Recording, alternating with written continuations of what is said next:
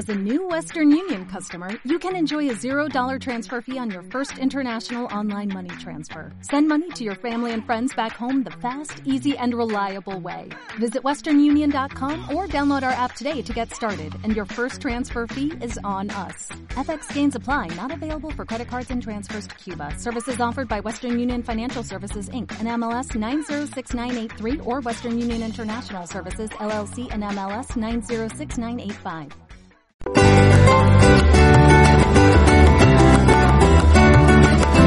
En clave de proyectos con Jordi Teixidó.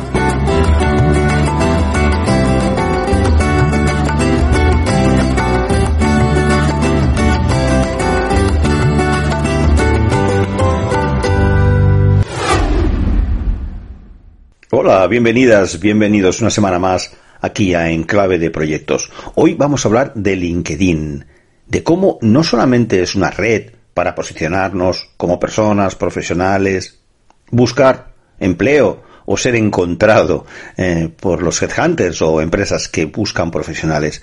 Como nos explica el experto Iván Calvo Prieto, Social Selling Expert, certificado por LinkedIn y uno de las únicas 10 personas certificadas en la herramienta de ventas de LinkedIn en habla hispana, como digo, Iván nos ilustra, nos explica, nos enseña la importancia de LinkedIn para empresas y profesionales y los pasos que un proyecto de mejora de tu posicionamiento en LinkedIn conlleva. Iván tiene una sólida formación académica, es ingeniero y sociólogo y nada más ni nada menos que tiene más de 30.000 seguidores en LinkedIn, así que algo debe saber. No os perdáis esta entrevista. Hasta pronto. Hola Iván, bienvenido a Enclave de Proyectos. Hola Jordi, muy buenos días, buenas tardes o buenas noches, depende de dónde nos escuchen y a la hora en la que esté cada uno. Desde luego. Iván nos habla desde Chile. Iván es eh, Social Selling Expert, certificado por LinkedIn, consultor, profesor, CEO y fundador de Lyle ABN. Es además speaker sobre algo mm, que prácticamente cualquier project manager y cualquier ejecutivo debe conocer y debe explotar, debe usar y debe respetar, que se llama LinkedIn. Así que, aparte de muchas otras cosas, hoy intentaremos aprender en clave de proyectos, posicionamiento en LinkedIn y también qué debe hacer un, una project manager para tener una buena marca como profesional en, LinkedIn. Iván, eh, muchas gracias por estar con nosotros y la primera pregunta es, ¿qué hace un ingeniero como tú con una larga experiencia en proyectos duros? como ya ahora mismo un experto en social selling. ¿Cómo es esa evolución? Cuéntanos un poco tu evolución. Bueno, yo he sido y soy ingeniero industrial mecánico y, además también soy sociólogo. O sea, también eh, estudié sociología. Luego soy un híbrido de dos, de dos gorros. Me pongo el gorro de ingeniero, gorro de sociólogo y es verdad que he dedicado mi carrera profesional los últimos 15 años hasta el 2017, en el cual ya me dediqué directamente al social selling y a ser profesor y consultor. En mi vida anterior, es verdad que estuve en ese mundo de la ingeniería, en proyectos duros, en infraestructuras, energía, minería, trabajando en, sobre todo desarrollo de control de calidad en diferentes países, en España, Chile, Perú, eh, en proyectos grandes. Bueno, lo importante es que siempre me dediqué a vender, es decir, era, era ingeniero, pero, y soy ingeniero, pero era gerente comercial, es decir, me, dedicaba a, negociar esos proyectos, a contratar esos proyectos y a alimentar el, flujo de, la máquina. Es decir, siempre estuve en negociación, en prospección de mercado, en apertura de negocio, en, además en negocio internacional. Es decir, buscando vías para poder entrar en proyectos en diferentes países y por eso, eh, en el tema comercial, que es algo que viene de casa, es decir, yo siempre he mamado en mi casa a través de la familia y de los amigos también. Tengo que reconocer a una familia amiga que también el padre de unos amigos me enseñó muchas cosas en el ámbito comercial. Eh, todo eso desembocó en hace ya unos cinco años, en 2015 aproximadamente, entender el poder de las redes sociales como nuevo medio de comunicación que ya era, ya se estaba eclosionando, ahora lo estamos viendo ya más consolidado aún. Y dentro de esas redes, de las múltiples que hay, LinkedIn es la red profesional más importante. Y como red profesional más importante, yo empecé a ver y a seguir lo que hacían grandes expertos en Estados Unidos principalmente, también en otros países, y ver que servía para más eh, cosas que buscar ofrecer trabajo, que es lo que la inmensa mayoría de la gente piensa que es LinkedIn, un lugar donde subir un currículum y buscar ofertas de trabajo. Ese es el concepto que todavía mucha gente tiene en la cabeza. Pero hay otra gente, hay otra gente que identificó que LinkedIn es una red de negocios y que sirve para hacer negocios, entonces sirve para conectar proveedores, para conectar con clientes y eso es lo que hizo que un gerente comercial como yo, ingeniero, sociólogo, acabara haciendo social selling y viendo el enorme potencial y ahora pues enseño eso a otras compañías, a, mis alumnos en talleres, en clases, eh, les enseño cómo desarrollar negocios en LinkedIn y sobre todo presto servicios de consultoría a empresas que quieren mejorar esas estrategias. Lo que yo ya entendí que funcionó y cómo funcionó, ahora se lo enseño a otras empresas. Déjame preguntarte, porque, bueno, que más que menos conoce que en el mundo del... Existen muchas herramientas de marketing, pero muchas empresas usan una famosa herramienta que se llama Salesforce, que supongo que te suena, que tienen por ahí leads y sobre esas ventas, eh, luego habrá gente que tiene pues software muy sencillo, incluso gente que tiene hojas de cálculo, ¿no? Eh, yo recuerdo, Iván, déjame contarte una, anécdota personal. Eh, cuando empecé a trabajar en informática en los años 80, tenía un, buen jefe, mi primer jefe, que en paz descanse, me acuerdo, que eh, para el tema de ventas en la pizarra ponía, mire, Teixido, esto de las ventas son visitas, visitas, visitas, visitas, visitas. Bueno, claro, en los años 80 ni redes sociales ni nada, ¿no? Entonces pintaba todo de líneas, ¿no? Imaginaros, los que estáis escuchando, todo de líneas, de arriba abajo, muchas líneas, ¿no? De estas visitas surgen asuntos, lo decía en catalán. De estas visitas surgen asuntos, y entonces ponía menos rayas.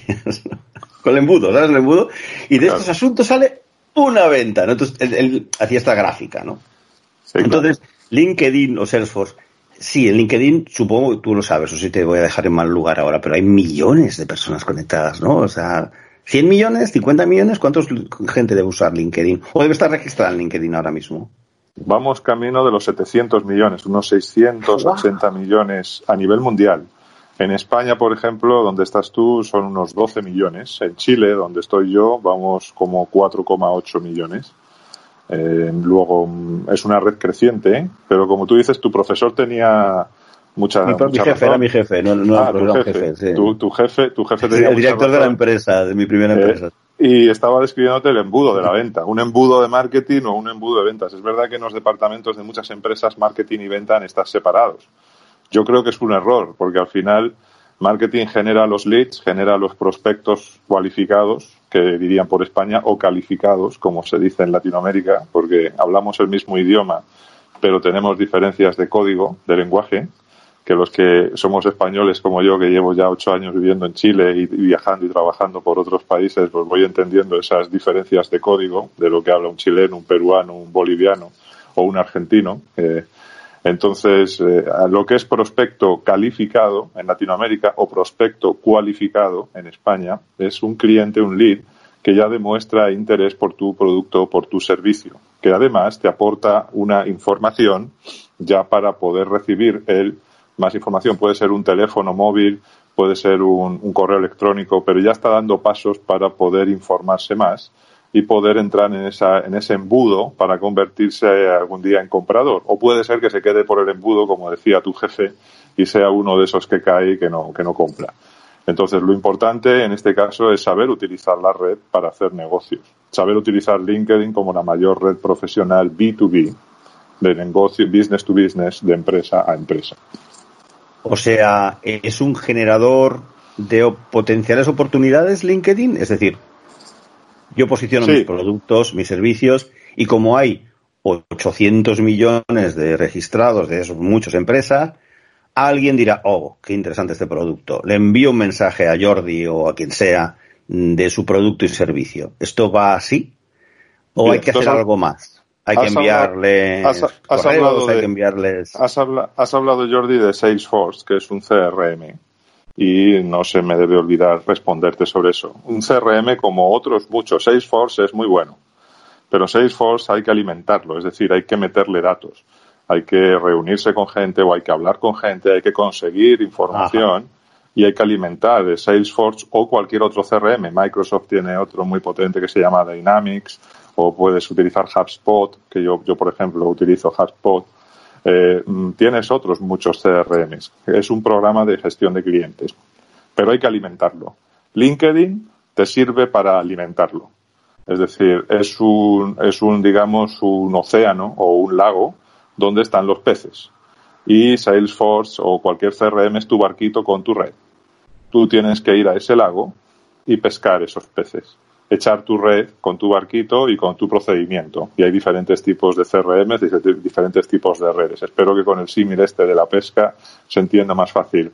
LinkedIn es el lago. Vale, te lo agradezco. Nunca había oído esta metáfora para el lago, pero se entiende muy bien. Pero una cosa que sí sé, y van de mi ignorancia en LinkedIn, aunque llevo años registrado, pero una cosa que sí que sé y casi aprendí de manera espontánea, y tú me vas a explicar mejor esto y a nuestros seguidores, es que hay que hacer una venta elegante, ¿verdad? O sea, tú no puedes ir ahí y al primero que pasa, conectar y enviarle, porque me ocurre a veces que hay gente que quiere conectar y, y dices, mira, parece interesante el perfil, y lo siguiente que haces es enviarte un mensaje vendiéndote algo. Y no sé por qué me produce cierto rechazo. ¿Verdad que LinkedIn no funciona así, de agresivo? Evidentemente no funciona así, igual que la vida real no funciona así. Eh, yo siempre utilizo un símil que es el de pedir matrimonio es decir, tú vas a una discoteca y encuentras a la primera que te gusta o al primero que te gusta y le pides matrimonio. ¿no? Eso es lo mismo que en el primer mensaje querer intentar venderte. Eh, una vez hablé sobre eso y un alumno me corrigió y me dijo, dice, no, no es pedir matrimonio, es pedir sexo. Y al final es parecido. Al final, básicamente lo que estás intentando es eh, saltarte los pasos previos que hay que tener en cualquier relación humana. Es decir, si hay una relación digital en la cual estás conociendo a una persona, lo primero que tienes que hacer es conocerla. Lo segundo, reconocerla. Y reconocerla significa validar su reputación, tener fuentes contrastadas de lo que hace, profundizar en el conocimiento de sus productos o servicios. Y ya cuando das ese segundo paso, llega el tercero, que es el de la venta. Entonces puede ser que te interese lo que vende esa persona y puedes avanzar ya en ese proceso y entonces puedes comprar.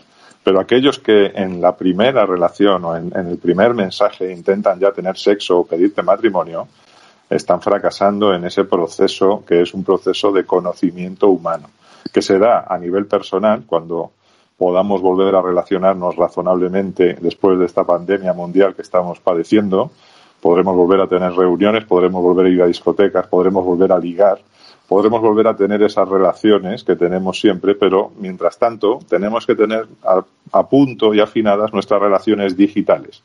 Pero el proceso es el mismo. Primero conocer, segundo reconocer, tercero serás comprado. No sé si nos vas a divulgar el secreto y en tan pocos minutos o vamos a tener que comprar tus servicios, pero ¿cómo se hace así, como dicen los americanos, in a nutshell? Es decir, ¿cómo vendes de manera elegante?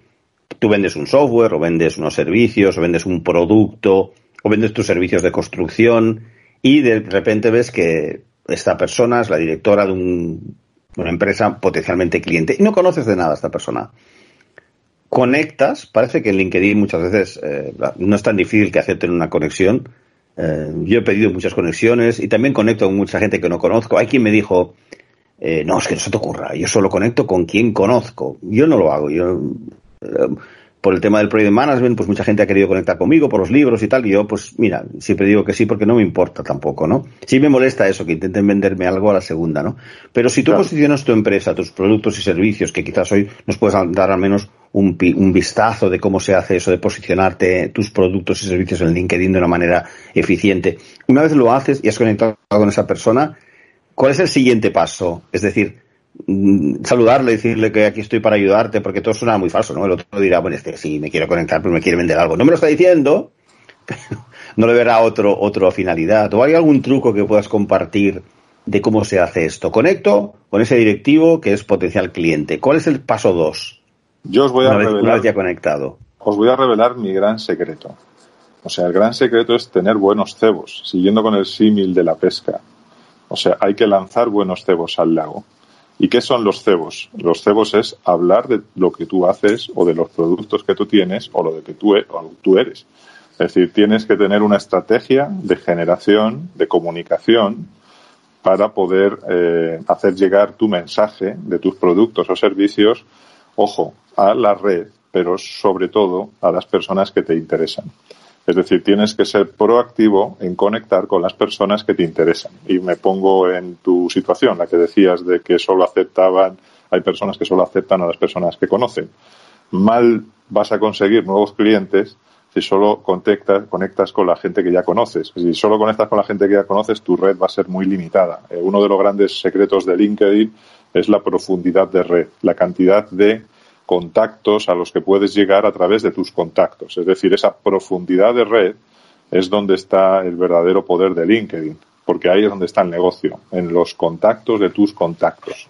Entonces tienes que tener una estrategia doble. Primero, de ampliar tu red en la dirección que te interesa, es decir, las personas que te interesan, y te voy a poner un ejemplo muy concreto, pero sobre todo, además de eso, tienes que comunicar bien lo que haces para que haya match, para que haya encuentro entre lo que tú haces y a la red a la que te diriges. Yo, por ejemplo, no descubrí el poder de LinkedIn eh, haciendo lo que hago ahora, que es enseñando a otros a potenciar sus habilidades, digamos, eh, comerciales y dirección en LinkedIn. Yo lo hice siendo gerente comercial de una empresa de ingeniería dedicada al control de calidad en la construcción. Entonces, lo que yo hice a partir de 2015 eh, en Eurocalidad, que así llamaba la empresa chilena en la que trabajaba, era abrir contactos con ingenieros, con arquitectos, con empresas de construcción, es decir, con mis potenciales clientes. Yo mapeé, digamos, eh, todas las eh, empresas que había en Chile que me interesaban, ranqueé las más interesantes para mí y empecé a desplegar mi plan comercial.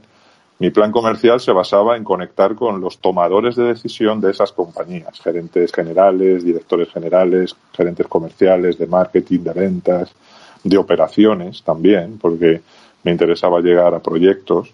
Entonces, eh, una vez que vas incorporando esa gente a tu red, luego además vas mostrando tu actividad. Y eso es lo que yo hacía. Tuve, desarrollé un programa para contar lo que yo hacía. Esto es igual que hace la gallina cuando pone el huevo. Yo soy de un pueblo pequeño, de, Zamora, en España, de Perea Gonzalo, al lado de Toro. Y allí tenemos 250 habitantes. O sea, yo me he criado con gallinas. Mi abuela, mi madre tenían gallinas. Cuando una gallina ponía un huevo, lo que hace es cacarear en el corral y contar que allí ha puesto su huevo. Entonces, eso mismo hay que hacer en la red. Tú tienes que contar lo que haces y a la vez conectar con las personas que te interesan para que sepan de lo que haces. Y ahí, si alguno ya ve un proyecto o algo interesante de lo que estás haciendo, ya directamente se va a conectar contigo. Y a mí me entraban trabajos, me entraron trabajos así ya, iniciar el proceso de la venta a través de LinkedIn. Es decir, ingenieros o arquitectos que se interesaron por las cosas que yo hacía y empezábamos a conversar, eso producía luego una reunión y ya estabas en el embudo de la venta. Eso mismo hay que hacer con cualquier compañía, cada uno tiene que cacarear su huevo, tiene que contarlo y a la vez tiene que contactar con la red de personas que le interesan para poder vender. Veo, y hablas de un segmento concreto, me pregunto si estás especializándote en ayudar a entrar en LinkedIn a empresas de constructoras e ingenierías, porque las conozco, he trabajado bastante para ellos como formador y, y en general de marketing entre tú y yo, ¿eh? No sé, es que no se enfaden los que estén escuchando, ¿eh? Pero mal, ¿eh? es decir, me pregunto, tú que eres de ese sector, quizás tienes ahí una oportunidad de nicho muy fuerte, o estás mirando a todas las empresas. Y es decir, por ejemplo, eh, ahora que hemos criticado, y perdón, a constructores de ingenierías que no son demasiado marketingianos, eh, las otras que sí lo son, y no hace falta que citemos las marcas, que son los reyes del marketing y tal, que por tanto sabrán tener una estrategia más fácilmente, porque ya son retailers, ¿no? Eh, ¿Estás mirando a todos los sectores, Iván, o trabajas más específicamente para clientes de estos menos duchos en el marketing? Verás, eh, te cuento, tienes toda la razón, en el sector de la ingeniería están muy mal. O sea, está todo el trabajo por hacer y además, eh, bueno, son muy poco receptivos al cambio. Entonces, hay un estudio de McKinsey que leí hace un tiempo en Harvard Business Review que hacía una matriz de diagnóstico de la digitalización en empresas en Estados Unidos y que de todo lo que yo he visto de estudios de digitalización, recuerdo este porque es muy buena esa matriz. De hecho, la tengo guardada por algún sitio y cada cierto tiempo voy a ella porque mide diferentes parámetros en diferentes sectores para ver cuáles están más digitalizados y menos digitalizados. Recuerdo perfectamente que los dos más digitalizados en Estados Unidos, este estudio tendrá como dos o tres años, pero lo siguen actualizando y es muy interesante verlo. Los más digitalizados son el sector tecnológico, IT y banca y los menos digitalizados agricultura y construcción. O sea que eh, ese es el tema en Estados Unidos. O sea, piensa que nos están escuchando personas de todo el mundo hispano, de España, en fin, habrá variantes de cada país y, tendrán diferencias. Eh, yo en, Estados Unidos también hay oyentes. He visto por las estadísticas, supongo que serán de habla hispana, pero, pero sí los hay también. Claro. Toda Iberoamérica y Estados Unidos, sí. Claro, en Estados Unidos hay como 60 millones de personas que hablan español. O sea, imagínate, eh, solo en LinkedIn hay 10 millones de personas en Estados Unidos con perfil en español. 10 millones ya es más del doble que el mercado chileno. Yo ya he tenido dos clientes online, uno en Miami y otro en Atlanta el año pasado. O sea, yo llego también al público norteamericano. Eh, hay 160 millones en inglés. No olvidemos el dato. El dato es brutal. O sea, el desarrollo del mercado americano está muy por encima de lo que tenemos en España o en Latinoamérica. Están a otra velocidad más adelante y, bueno, ahí se nota esa diferencia. Pero yendo al grano de lo que tú me decías, mi oferta es transversal porque si me hubiera dedicado solo a mis colegas ingenieros ya me había muerto de hambre. Así, hablando, hablando en plata, porque todavía no notan la necesidad. O sea, todavía viven en un mundo muy antiguo, muy, muy de relaciones personales, de influencias. Les falta, les falta, aunque ya hay cosas que estoy viendo, por ejemplo, he visto recientemente que el Colegio de Caminos en Madrid, de Ingeniería de Caminos, ha realizado encuentros online interesantes eh, tiene algunas personas que son ingenieros de caminos que están publicando contenido muy valioso en LinkedIn. O sea, se empieza a mover algo ese sector. Donde también eh, se está moviendo cosas es en el otro sector duro, que es el agrícola. Yo ya he tenido este año pasado dos clientes en el sector agrícola en Chile. Uno es una empresa de fertilizantes, con la cual hemos hecho un proyecto para poder llegar a vender abono eh, por todo Chile y también en Perú y, en otros países, en Colombia, que también están entrando y otra empresa que lo que hace es vender tecnología a, todo tipo de, aquí lo llaman fundos, en España serían conocidos como dehesas o cortijos, depende de la región, eh, digamos grandes explotaciones agrícolas de más de 200, 300 hectáreas en producción, que en Latinoamérica hay mucho, hay mucho latifundio. Eh, entonces, esta empresa les está vendiendo y está tecnificando esas, esos eh, fundos, esas grandes explotaciones, y además están trabajando en crear un fondo de inversión agrícola, de activos agrícolas, porque si hay algo que no dejamos de hacer a pesar de pandemias es comer. Podremos dejar de consumir otras cosas, pero la comida es esencial. Luego ya he hecho un par de incursiones en el mundo agrícola y todavía estaba a punto de cerrar un acuerdo con una constructora ahora para trabajar con ellos, pero con este tema eh, vamos a hacerlo presencial y en persona aquí en Chile y se ha parado todo con el tema del coronavirus y de las cuarentenas en las que estamos metidos. Y bueno, yo creo que más adelante retomaremos, pero en una constructora que llevaba tiempo viendo mi actividad y sabían, me conocían de mi vida anterior en ese mundo de, la construcción y, me, y me, llevaban dos años monitoreando por LinkedIn sin decir nada. Es decir, miraban, pero no decían nada, pero me veían en Lima, me veían en, en Bolivia haciendo cosas, me veían en Chile y ya sin nada más, viendo mi actividad, es decir, yo cacareo mi huevo, cacareo lo que voy haciendo, voy contando lo que voy haciendo. Ellos llevaban dos años viéndome y ya prácticamente estaban decididos a hacer el proyecto, lo que pasa que llegó todo esto y nos ha cambiado las, las circunstancias y tenemos que readaptarnos a ver cómo lo podemos hacer online. Como estamos en clave de proyectos, algo que me gusta mucho preguntar a todos nuestros invitados es, en sus proyectos tipo, ¿cuál es el ciclo de vida?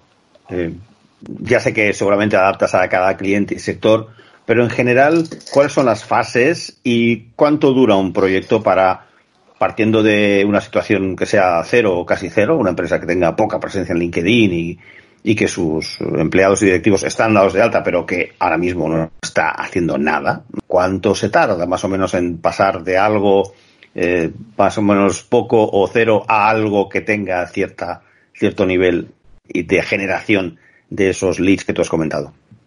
Bueno, eh, es fundamental el tiempo. No existe ningún proyecto que no le puedas poner un plazo. Un plazo y unos objetivos que puedas medir. Es decir, qué quiero conseguir en este tiempo, con estos recursos y a dónde quiero llegar. Una de mis diferencias en mis consultorías es que yo mido. Genero indicadores y mido de dónde vienes y a dónde vas. Y a dónde vas significan resultados, es decir, resultados de tener un mayor impacto en la red, de, de conseguir un mejor networking, de conseguir, por ejemplo, mejores relaciones que te lleven a nuevos negocios o aumentar, por ejemplo, el funnel de las ventas y, y, aumentar tu calidad de prospectos, de leads en un tanto por ciento y poder obtener más resultados. Mi proyecto de consultoría se basa en tres etapas. La primera parte es mejorar a las personas y ahí doy cuatro sesiones, cuatro sesiones de trabajo eh, con, con, equipos pequeños, equipos que intento que no excedan de las cinco personas, seis como máximo. Es decir, seis personas o cinco personas que son el equipo de alta dirección de cada empresa, porque entiendo que aquí va de liderazgo digital. Es decir, alguien tiene que dar ejemplo a la compañía y eso parte por la cabeza. Desde la cabeza luego se tracciona al resto de la compañía, pero la compañía tiene que dar ejemplo desde arriba. Entonces, mis equipos de trabajo parten con el gerente general y las personas que elige a su alrededor y con ellos hago el primer, la primera fase, cuatro sesiones espaciadas entre una o dos semanas en función de la velocidad del proyecto, pero lo ideal son dos semanas para dar tiempo a digerir lo que yo transmito y a luego hacer, porque la gente aprende haciendo, no que le cuentes algo y ya está, sino haciendo y luego ahí le voy midiendo, como yo, yo mido y monitoreo a cada una de esas personas durante el proceso y voy viendo diferentes indicadores cómo van mejorando entonces, primero esas cuatro sesiones están enfocadas a desarrollar una buena estrategia personal. La primera sesión es tener un buen perfil, la segunda sesión es cómo generar una buena red de contactos en calidad y cantidad y trabajarla constantemente. La tercera sesión está focalizada en contenidos, en qué contenidos te interesan y cómo interaccionar con los contenidos de las personas adecuadas. Y la cuarta sesión es cómo medir, cómo medir para seguir mejorando y cómo generar indicadores y qué son los números que tienes que mirar y cómo tienes que mejorar día a día. Con esas cuatro sesiones ya tienes a las personas bien. Luego paso a la segunda fase que es mejorar a la empresa. Y ahí hago un par de sesiones. Una sesión enfocada a la página de empresa y a las páginas de otras empresas, clientes y proveedores y cómo relacionarte con ellos y cómo mm, potenciar tu página de empresa. Y por último, cómo desarrollar tu plan comercial. En la segunda sesión ya tienes a las personas preparadas, ya tienes a la empresa lista, ahí hacer el plan comercial con las personas adecuadas y con el equipo y el enfoque adecuado. Y luego, por último, doy una tercera fase, que son otras dos sesiones de consultoría eh, enfocadas a Sales Navigator. Sales Navigator es la super herramienta premium de ventas de LinkedIn. Entonces, yo soy uno de los 10 expertos oficialmente certificado por LinkedIn en Latinoamérica en uso de, Social Selling, Sales Navigator. Wow, solo hay 10. Solo, Solo, somos 10, somos 6 en español y 4 en portugués, porque el mercado brasileño es grande. Entonces, en español somos 6 y eh, entonces esa parte de Social Selling o de Sales Navigator, de Sales Solutions, está enfocado y es como tener un Fórmula 1 eh, pero para llegar a saber utilizar o conducir un Fórmula 1, antes tienes que saber conducir normal. Entonces, por eso hay que tener una buena estrategia personal, una buena estrategia de empresa y, por último, es cuando ya puedes aprovechar una herramienta como Sales Navigator que te, en el símil que hemos utilizado antes del barco y de las redes, te va a optimizar el barco y te va a optimizar las redes y además es poner un radar en el barco para saber detectar dónde están los bancos de peces e ir a la zona del lago donde te interesa filtrar, porque el poder de Sales Navigator son dos. Es que te permite hacer una segmentación espectacular, te permite llegar a tus potenciales clientes muchísimo mejor que con la segmentación que te permiten las herramientas de LinkedIn normal y sobre todo te permite hacer algo que los comerciales tenemos que hacer siempre, que es seguimiento de cuentas. Te permite generar listas, hacer escuchas activas, revisar cuentas y ver la actividad de esas personas y poder enfocarte a tus clientes. O sea, te permite en definitiva alimentar los CRMs. De hecho, tiene puentes con los CRMs y te permite pues sacar mucha información para luego poder alimentar tu Salesforce o tu Dynamics o tu HubSpot. Esas tres fases, más o menos, que estamos hablando? ¿Tres meses, seis meses, un año? ¿Cuál es la media? Meses, tres meses es el tiempo razonable para poderte, digamos, recibir toda esa información y empezar a transformarte. Luego, hacer una transformación de una empresa depende del tamaño de la compañía. Yo he trabajado con compañías más pequeñas y con compañías más grandes. Si la empresa es más grande y tiene más personas a las que luego hay que formar, es decir, debajo del, grupo de dirección hay un grupo de ventas o hay otros comerciales a los que hay que llegar, el proyecto se puede alargar hasta seis meses o un año. Para obtener buenos resultados, eh, depende del tamaño de la compañía, lo importante es trabajar un año un año, es decir, los tres meses vas a adquirir nuevos hábitos, vas a adquirir nuevas formas de trabajo, vas a saber cacarear tu huevo, vas a poder trabajar, vas a tener que medir cómo vas avanzando, cómo conectas con esas nuevas personas y todo eso no se hace en dos días. Es decir, lo que yo implanto es un modelo de trabajo que luego hay que llevar mes tras mes y siempre hay que planificar el mes siguiente cómo contactar con nuevas personas, cómo prospectar, qué vas a comunicar el mes que viene. Tienes que ejecutar el mes que estás haciendo hoy y tienes que analizar qué pasó el mes pasado. Y con ese método, trabajando durante un año, ahí ya vas a ir viendo cómo mejoran tus resultados en ventas. O sea, vas a ir teniendo indicadores, vas a ir teniendo números, vas a ir teniendo datos que vas a ir pudiendo analizar y sobre todo vas a ir teniendo prospectos calificados, leads, con los cuales vas a ir iniciando negocios. El mejor indicador para todas las ventas es la tasa de conversión. Cuántos leads vas a generar con este modelo y cuántos clientes vas a cerrar por lo menos eh, con este trabajo lo que va a aumentar es tu parte de arriba del embudo. Luego ya cómo cerrar y cómo conseguir venderle a los clientes, ahí intervienen más variables. Pero lo que es la parte de arriba del embudo la vas a ensanchar seguro. Has comentado un beneficio creo que puede ser muy interesante para los empleados y directivos de esa empresa. Has dicho que en, en una de tus primeras acciones es mejorar las personas, es decir, que pillas a aquellas personas relevantes para posicionar la empresa y trabajas con ellos en LinkedIn y has dicho concretamente eh, tener un buen perfil en LinkedIn. Buscando, explorando al máximo esta entrevista contigo y para nuestros seguidores, me gustaría que hicieras un breve resumen de qué significa, cuáles son los elementos, los factores que a un experto eh, como Iván sería decirle, mira, tienes un buen perfil en LinkedIn. ¿Cuáles son los elementos esenciales que ha de cuidar una persona a nivel profesional en su perfil? Bueno, es tu tarjeta digital y es tu tarjeta en el siglo XXI. En tu mundo digital tienes que cuidar tu tarjeta. Es decir, si hoy buscas un muerto en Google, ¿dónde lo vas a encontrar? A ver, que te no te la pillo. Un muerto, sí, un muerto en Google. ¿Dónde lo esconderías, por ejemplo? ¿Dónde lo esconderías? En Google. No, no sé. Yo creo. Lamentablemente, personas que han fallecido siguen saliendo en las búsquedas. En, la, segunda página. O sea, si tienes que ah. esconder un muerto, buscas en la segunda página. Es decir, ¿qué buscas en la primera? Obviamente, cuando, cuando buscas el nombre de una persona, lo más importante te va a salir en las primeras entradas. Eso es posicionamiento. El algoritmo de Google está perfectamente enganchado con el de LinkedIn. Y si tienes una mínima buena estrategia en LinkedIn, tu nombre va a salir ahí, tu perfil va a salir ahí. Luego la gente te va a encontrar, va a pinchar en tu perfil y obviamente va a ver lo que tú muestras. Y como bien decías, hay que cuidar, hay que cuidar el aspecto de tu perfil. Lo primero que tienes que cuidar son las fotos. Tienen que ser fotos profesionales. Luego tienes que cuidar tus textos. Tienes que ponerte en la piel de quien te visita, de quien te ve, eh, de quién de quién te mira. Entonces tienes que saber eh, transmitir lo que tú eres eh, con ese buen perfil, bien cuidado, con buenas fotos, con buenos textos, con buenos titulares, con palabras clave para que te puedan buscar por esas palabras clave. Por ejemplo, si yo soy comercial, pues tengo que hablar de que soy comercial, tengo que decir que soy, si soy profesor, tengo que decir que soy profesor.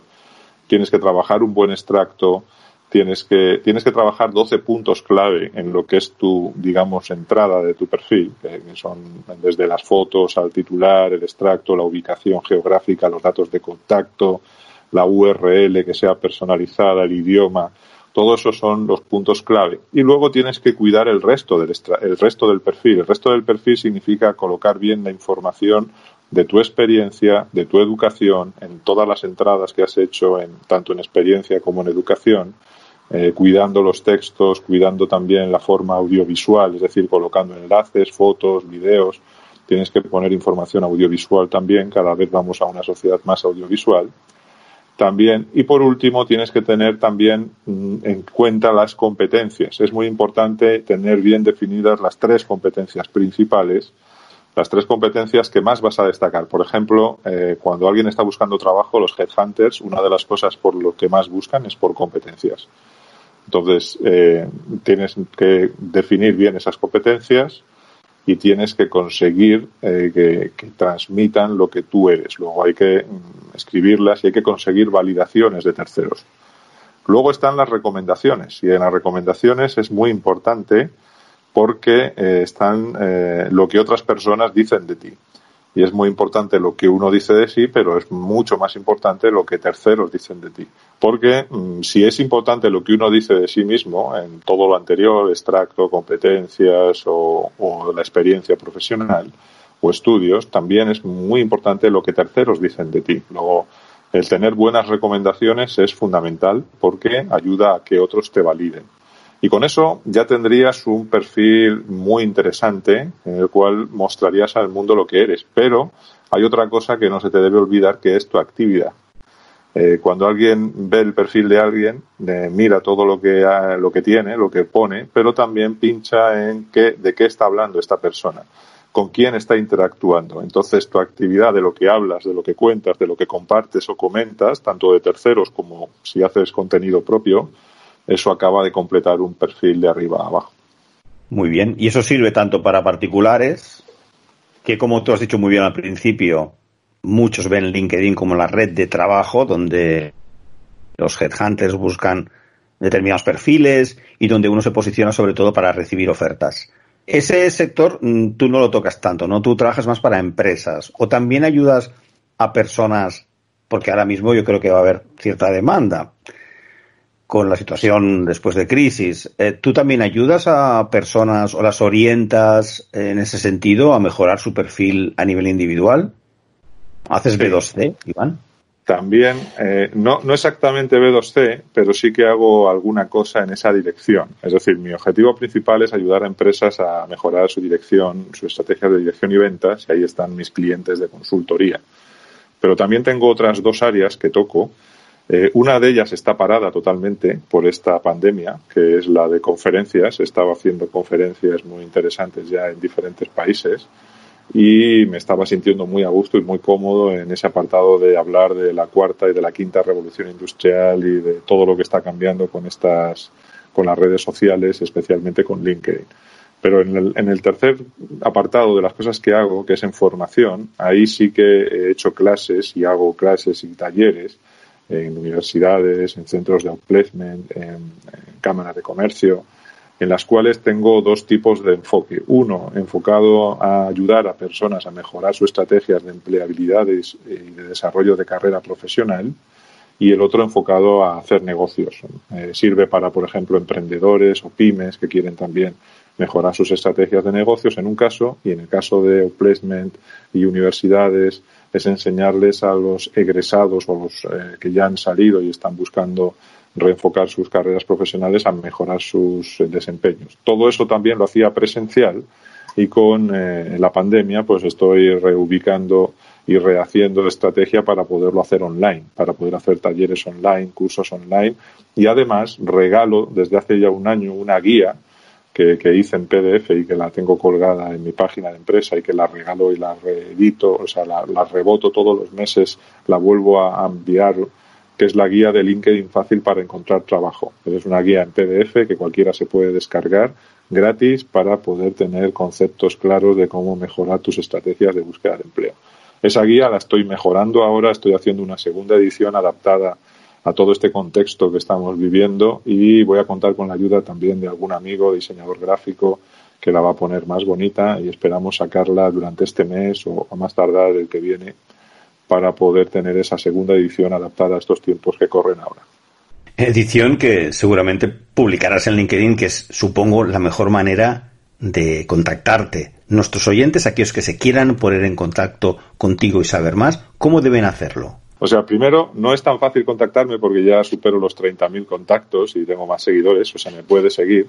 Pero si cualquiera quiere ir a mi extracto, y mi extracto son las primeras líneas en las que hablo de, de mí, ahí podrá haber un correo electrónico que es ivan.calvo.linkedin.gmail.com. A ese correo se me puede escribir o también se me puede pedir contacto en LinkedIn. O sea, todavía yo recibo muchas invitaciones a conectar pero aquellas personas que se toman el tiempo de escribirme, de escribir unas líneas de por qué me quieren conectar, lo tienen mucho más fácil. O sea, yo normalmente acepto unas 50 personas a la semana que entran en mi red y muchos de ellos sirven luego además para hacer negocios con ellos, hacer algún proyecto. O sea, yo ya tengo un flujo de entrada de unas 50 personas en mi red semanales. Eso significa que también salen unas 50 Es decir, yo también voy echando gente de mi red que tienen pues eh, malos perfiles o pocos contactos o no tienen estrategia y entonces voy desconectando con 50 personas de las que ya no, no me interesa estar conectado y voy recibiendo 50 a la semana que sí que quieren hacer cosas.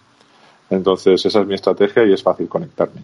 Pues entonces estás en el rango ya de perfiles de LinkedIn, como dices, que solamente puede ser seguido. ¿Qué, nivel de contactos has de tener para adquirir ese pues, perfil?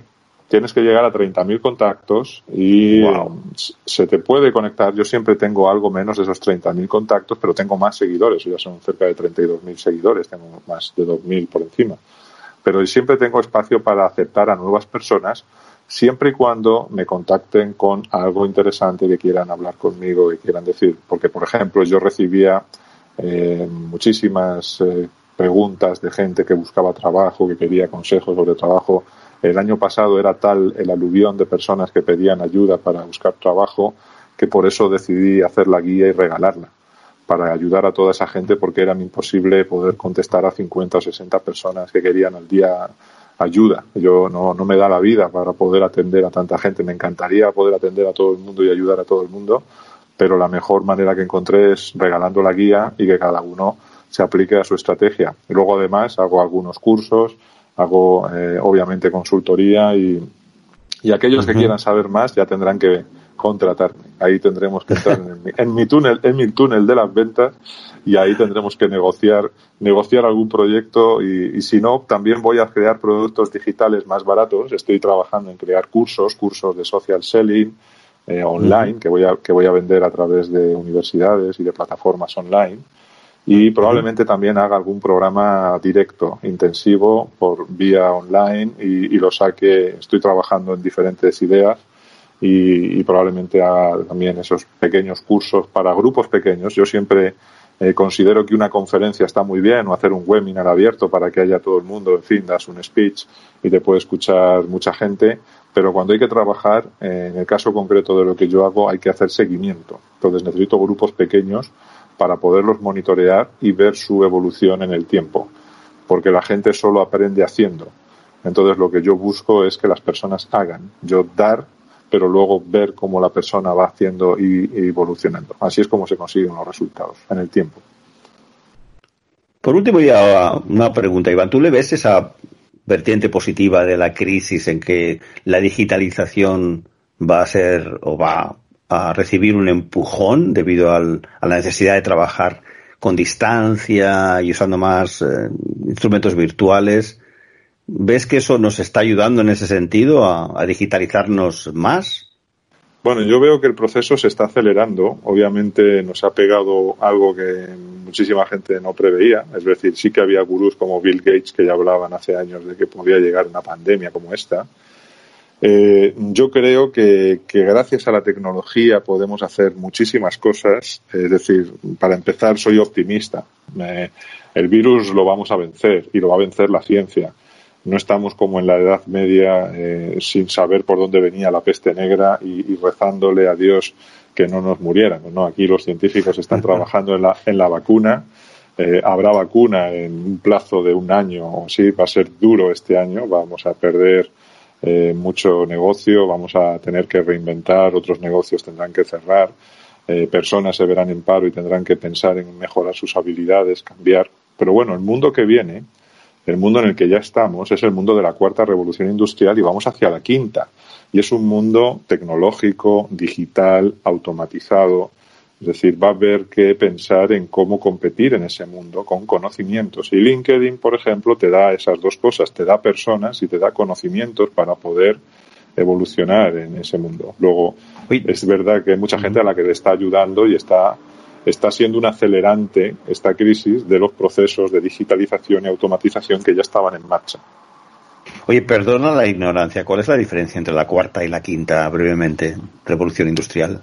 Bueno, la cuarta revolución industrial es un término que se acuñó en el Foro Económico Mundial de Davos y lo acuñó su, su presidente, que es el doctor Klaus Schwab. Es una ciudad donde se reúnen los líderes mundiales, políticos, económicos, la élite, todos los años por ahí en enero enero, febrero, la última semana de enero, primera de febrero, y además eh, hablan de lo que viene en el mundo, ¿no? Ahí se, ya hace pues creo que fue unos seis años o siete años atrás, no me acuerdo el año exacto en que se acuñó el término de cuarta revolución industrial para definir todos los procesos de transformación que estábamos viviendo en este inicio del siglo XXI, desde el año 2000 para acá. Es decir, todo lo que tiene que ver con la digitalización, la automatización de procesos, eh, las redes sociales, las aplicaciones de móviles, todo lo que está transformando industrias y cadenas a nivel global de producción.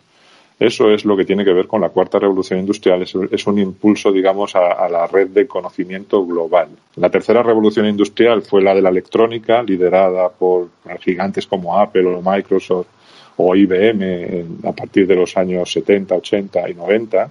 Y si te vas, las dos revoluciones industriales anteriores fue la de final del siglo XIX y principio del siglo XX, la segunda revolución industrial, y en el siglo XVIII la primera. Y la quinta, la quinta todavía no, no viene, eh, pero se intuye.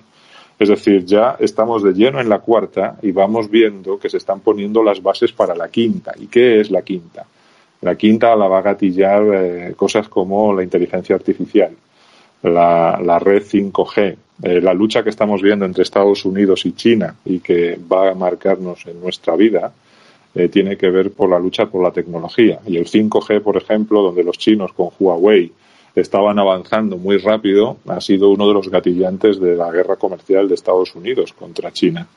Y, entonces eh, todo eso está dándonos ya los indicadores de que la inteligencia artificial, el 5G, la conectividad total, la robótica, la nanotecnología, la ingeniería genética, todos esos campos van a explotar en nuevas dimensiones y van a generar nuevos negocios gigantes que pronto serán conocidos como la quinta revolución industrial. Eh, estamos en, digamos, en la gestación de eso, pero en los próximos años se va a ver con toda, con toda la eclosión de esa tecnología que nos vamos a ver de llenos en ese mundo. Por ejemplo, podremos tener videoconferencias con hologramas.